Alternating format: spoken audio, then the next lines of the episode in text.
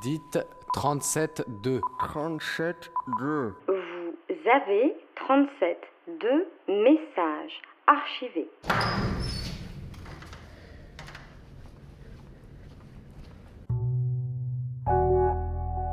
Quand, quand on trouve quelqu'un avec qui on est complémentaire, c'est c'est quand même extraordinaire. C'est c'est génial, quoi. Quand on sait plus qui a fait quoi, quand on, quand on est comme ça dans quelque chose euh, où on s'apporte mutuellement, enfin, c'est c'est fou, quoi. Euh, c'est quatrième ou cinquième? Cinquième, ouais. Cinquième étage gauche. On en est au combien? Deuxième, là? Cette semaine, un duo 37.2 part à la rencontre d'un autre duo de la radio.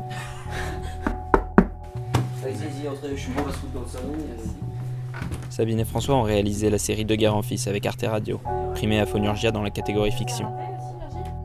Qu'est-ce qu'ils me disent un peu Yogiti sur le, sens de la vie Voilà, socialiser avec compassion, gentillesse et grâce. Tour à tour, ils ont soufflé dans nos micros tendus et un peu tremblants leurs secrets d'enfance et leurs secrets radio. Tous les sourires sont un, sont un aboutissement direct. Vous avez des questions type ou. euh, Ou quelquefois, les deux. Vas-y, parle. Voilà, est-ce que là ça va? Est-ce que t'es content avec tes niveaux? Tu veux tester un peu? Vous n'entendrez pas Sabine et François vous déclamer des monologues en alexandrin comme ils le font sur les planches. Ils vous expliqueront plutôt comment ils se sont retrouvés nez à nez avec un micro et une histoire à raconter, avant de vous dévoiler leurs secrets de faux débutants. Ah, Moi j'ai l'impression que vous êtes bien là, non Ouais. Ouais. C'est assez haut. hein. Euh, bah, je suis François Perrache. Physiquement, euh, j'ai un physique de radio. Et euh, je suis euh, notamment auteur euh, radio avec Sabine Zovigan de Deux Guerres en Fils. Je m'appelle Sabine Zovigan, j'ai 29 ans maintenant. Voilà, si je devais me décrire physiquement, je dirais que euh, euh, j'ai les cheveux un peu en pétard, mais attachés, un peu fouillis. J'ai des proportions, je dirais, conformes. Voilà, type caucasien, type méditerranéen, type euh, humain, type euh, homo sapiens, voilà. Euh, je suis d'abord. Alors, d'abord, j'ai eu une vie antérieure. Avant, j'étais ingénieur. Mais euh, bah, j'ai fait des études scientifiques. Donc, euh, j'ai commencé, j'ai eu fait un diplôme d'ingénieur. Euh, j'ai fait mon stage de première année dans un festival de musique. Travaillé dans la communication publique, un peu par hasard en fait. C'est dans le cadre de mon service militaire. J'ai commencé au un truc qui s'appelle le service d'information du gouvernement. Matignon, bonjour. Je suis passé au département multimédia. Allô Je m'occupais du web marketing et de l'analyse d'opinion sur Internet. Allô, allô Euh, j'ai travaillé dans la com. Et puis, je suis euh, parti dans le web privé. Et puis j'en ai eu ras le bol. Bonsoir messieurs. Bonsoir. Bonsoir. Ne dérangez pas pour moi, je viens faire un peu de rameur. Euh, ça, c'était donc les vies d'avant, mais je dis souvent, on n'a qu'une vie, il faut en avoir plusieurs. Mais puis il y a 10 ans, j'ai tout arrêté pour euh, me reconvertir dans le théâtre. Donc je suis comédien. Et je suis arrivé un peu par hasard à l'écriture. Donc maintenant, je me partage entre euh, comédien, Euh, par moment, je suis comédienne. qui est déjà un métier varié entre le théâtre, la télé, euh, euh, la voix. Par moment, je suis auteur. Et puis, je passe l'autre moitié de mon temps à écrire. Notamment pour la radio, essentiellement pour la radio. Par moment, je suis monteuse. Par moment, je suis maman. Par moment, je suis amie. euh, voilà. Globalement, ce qui euh, réunit toutes mes activités, ce serait euh, bah, le racontage d'histoires au sens global, que je les raconte moi-même, que je les écrive ou que j'aide les autres à les raconter. Ça, j'aime beaucoup aussi. M'emparer de la matière des autres, des autres pour les aider à la mettre en forme. Mon premier rapport à la radio, en fait, c'est un rapport à la fiction. C'est mon premier souvenir. Mes parents n'écoutaient pas du tout la radio. C'est pas du tout. euh, voilà. Ils sont c'est pas des franco-français avec le poste euh, de, de, radio allumé, quoi. C'est pas trop dans notre culture. Mais euh, en revanche, j'avais deux, trois cassettes voilà, de Marlène Jobert, en l'occurrence. Et ça, voilà, c'est mes premiers souvenirs de son. La vérité, euh, ce serait bien de dire le contraire, mais la vérité est que c'est pas, euh, ça n'a pas été un média euh, évident pour moi. Moi, je pense que je suis plutôt, j'ai plutôt une culture du livre, mais évidemment la lecture, on se fait toujours sa bande son cérébrale quoi dans sa tête. J'avais entendu un gamin dire un truc très très euh, très très joli. Il sortait d'un film, d'une adaptation en film d'un Tintin, et il disait euh, le film est super, mais euh, le capitaine Haddock il parle pas comme dans la BD. Descends donc, Romagnan macrocéphale, ectoplasme Et euh, voilà, pour moi, c'est c'est ça, ce, ce- ce son-là, voilà, c'est un son qui pour moi est, est intérieur et c'est ce qu'on essaie de retrouver quand on écrit. Montre-toi donc, diplodocus, babois, mégalomane, flibustieux Alors j'avais une fausse émission radio avec une amie d'enfance, quelques années plus tard, avant même euh, que, euh, que je me dise que je ferais de la radio ou que je me formule cette idée-là. On s'était tatoué une, onde radio euh, sur le corps toutes les deux, c'était marrant. On faisait ça juste avant d'aller à, nos- cours de théâtre en fait. Le mercredi après-midi, on s'enfermait, on sortait nos magazines. à l'époque, c'était Julie, Minimag, Picsou Magazine, et puis on, sortait des articles et on faisait notre fausse émission comme beaucoup de- d'enfants, quoi. Puis on commentait tout ce qui se passait en classe. Voilà, on, enregistrait euh, les chroniques de, bah, de, de nos vies, quoi. Sinon, euh, mais sinon, voilà, euh, je pourrais dire des, des choses assez classiques. Je viens d'une famille petite bourgeoise où on écoutait beaucoup la radio, notamment plus inter que culture d'ailleurs. Mais on n'écoutait pas tant que ça. Mais la vérité, non, je, je, découvre ce média et c'est très beau parce que, tu vois, je j'écoutais pas la radio dans mon lit secrètement à l'insu de mes parents, comme certains le racontent toute la nuit. Mais, euh, mais c'est très beau de découvrir à mon âge canonique là, de 40 ballets. Et je pense que si j'avais euh, été plus familière de la radio, je me serais posé plus de questions. Mais euh, en fait, comme je connaissais très peu, ben je l'ai fait quoi. Je me disais pas oh là là attention, je suis en train de faire de la radio, mais qu'est-ce que ça signifie. C'était un prolongement pour moi d'un travail par rapport à un texte en particulier. Et il se trouve que ça a coïncidé avec un moment où j'étais à la recherche aussi de nouvelles pratiques, parce que je m'ennuyais un petit peu au théâtre et, euh, bon, je crois que ça coïncidait aussi avec un, un moment. Je pense qu'à 25 à l'époque j'avais 25 ans et je pense qu'à 25 ans c'est vraiment un âge où on se définit vachement euh, en tant qu'adulte.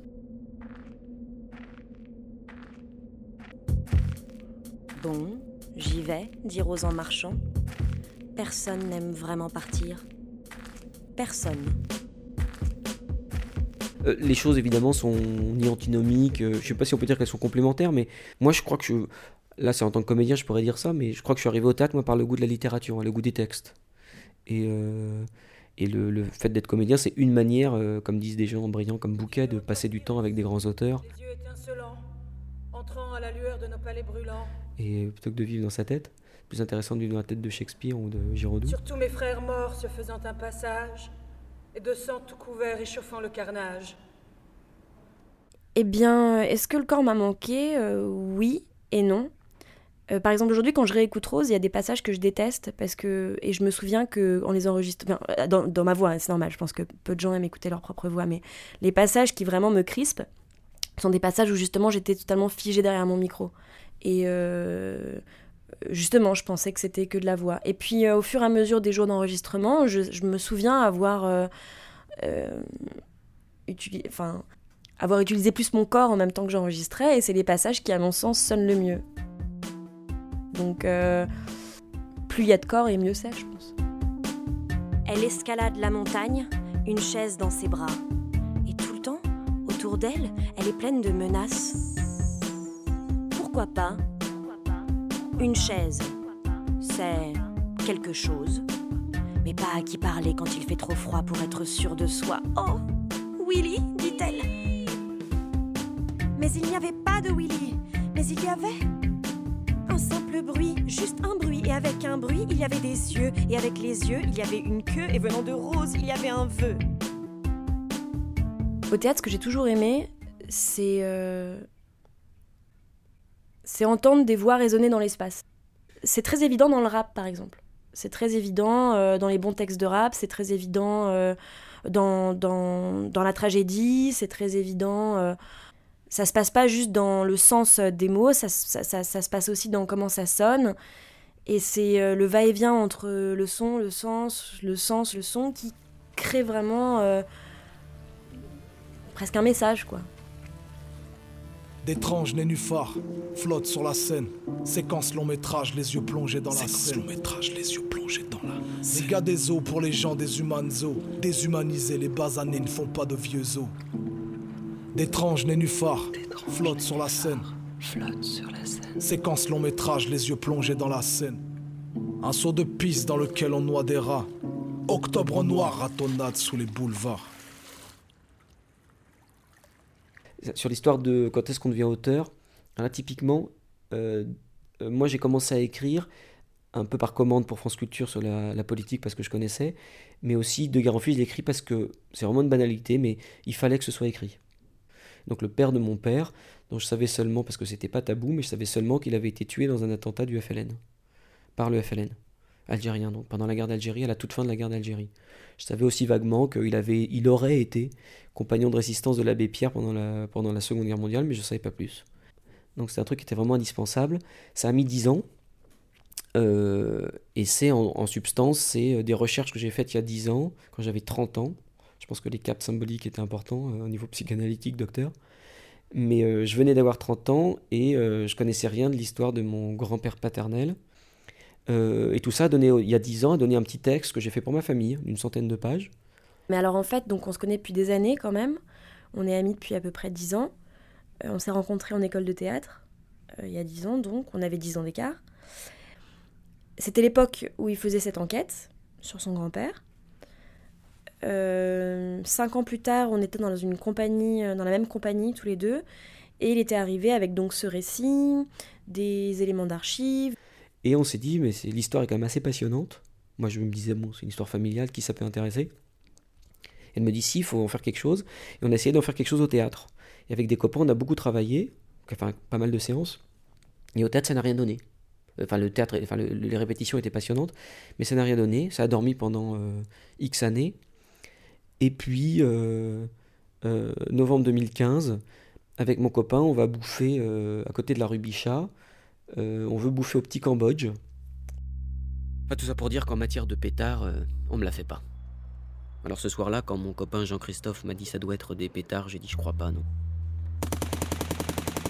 moi, je, fais ce constat que, le, souvenir m'est revenu par les oreilles. Et euh, je pense que voir les choses a dû être absolument horrible, mais le son des calaches m'a beaucoup obsédé. Ça doit être des pétards. Je crois pas, non. Et, euh, et ce son-là, mon, cerveau, alors qu'il n'y avait aucune raison, l'a associé à l'image de la mort de mon grand-père. Euh, mais cette histoire de mon grand-père, elle m'est revenue par les oreilles.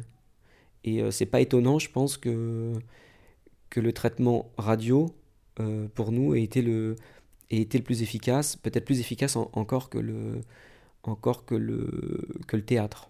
En fabriquant des fictions sonores, on était à un carrefour créatif qui me convenait beaucoup, qui était euh, un, carrefour dans lequel on était à la fois monteur, auteur, interprète, presque musicien en fait, chef d'orchestre en fait mais je, me vois là pour le coup, l'allégorie pour moi, elle serait celle d'un sculpteur. Ça m'apparaît assez clairement. je mets de la matière, et puis j'enlève. Et puis je remets de la matière, et puis j'enlève. Et puis je gratte encore un peu, et puis ensuite on polit, euh, on vernit. Le meilleur moyen d'avoir une bonne idée, c'est d'en avoir beaucoup. Donc, euh, et donc Sabine m'a fait beaucoup enlever et synthétiser. Bah comme je disais, moi je suis un peu comme le personnage de Rose, c'est-à-dire je me pose tout le temps un milliard de questions, je me perds dans un tournoiement de questions en même temps qu'à d'autres moments, je peux être très lucide. Et le fait d'être euh, d'être deux, de travailler à deux, euh, ça me permet de m'extraire de moi et de, de, sortir les choses. Ça fait, bah, c'est faire partie du, du, métier quoi, qui, qui rentre. Parfois, il y a des recettes comme dans tous les métiers, mais mais il y a que l'expérience. En fait, les recettes marchent presque jamais. Une fois que tu les as appliquées une fois, euh, la deuxième fois que tu les utilises, elles marchent plus quoi. Donc voilà, à chaque, à chaque étape, on, on se disait voilà ce qu'on veut raconter à chaque étape quel est le meilleur euh, dispositif? Et après, la narration se charge de, créer du lien. Quoi. Mais euh, m'écrire moi, non, je pense que j'ai peut-être deux, trois trucs à raconter. Quand on veut parler de soi, il faut quand même avoir des trucs un peu. Euh, hein. et j'ai pas 15 000 trucs qui me semblent intéressants à être placés sur la, place publique. quoi. C'est pas la psychanalyse, hein, l'écriture. Enfin, moi, c'est pas comme ça que je vois ça. quoi. Mais par exemple, je pense qu'il y a, y, a, voilà, y a peu de gens avec qui on peut écrire à quatre mains. C'est-à-dire des gens, on peut accueillir la matière, être toute seule avec, la lui renvoyer, être toute seule, enfin le laisser seul avec. Voilà. C'est là où je dis que c'est rare de trouver des gens avec qui euh, c'est vraiment complémentaire. Euh, il ne s'agit pas de faire pleurer Margot, quoi. Je l'ai dit parce que c'était vraiment. Enfin, je pense que c'était important de le dire. En tout cas, on constate qu'il y a des centaines de gens qui nous écrivent, quoi. Pour dire soit c'est scandaleux, soit c'est génial, soit merci, euh, moi j'ai envie de parler de mon grand-père. Mais sinon, j'ai pas vocation à raconter ma vie. Hein. Là, je commence à écrire des choses euh, toute seule, toute seule. Mais ça, ça, ça, ne. Parce que je me dis, tiens, ça serait intéressant quand même de, de, de, me forcer un peu. Et puis parce qu'il y a des choses que j'ai envie de raconter euh, toute seule. Mais tout le monde devrait écrire. Et il ne s'agit pas forcément d'en faire des fictions, que ce soit. Il se trouve que moi, c'est mon métier. Donc ça a trouvé une forme qui se trouvait publique. Mais, euh, mais tout le monde devrait euh, chercher les cadavres qu'on a dans les placards dans les familles.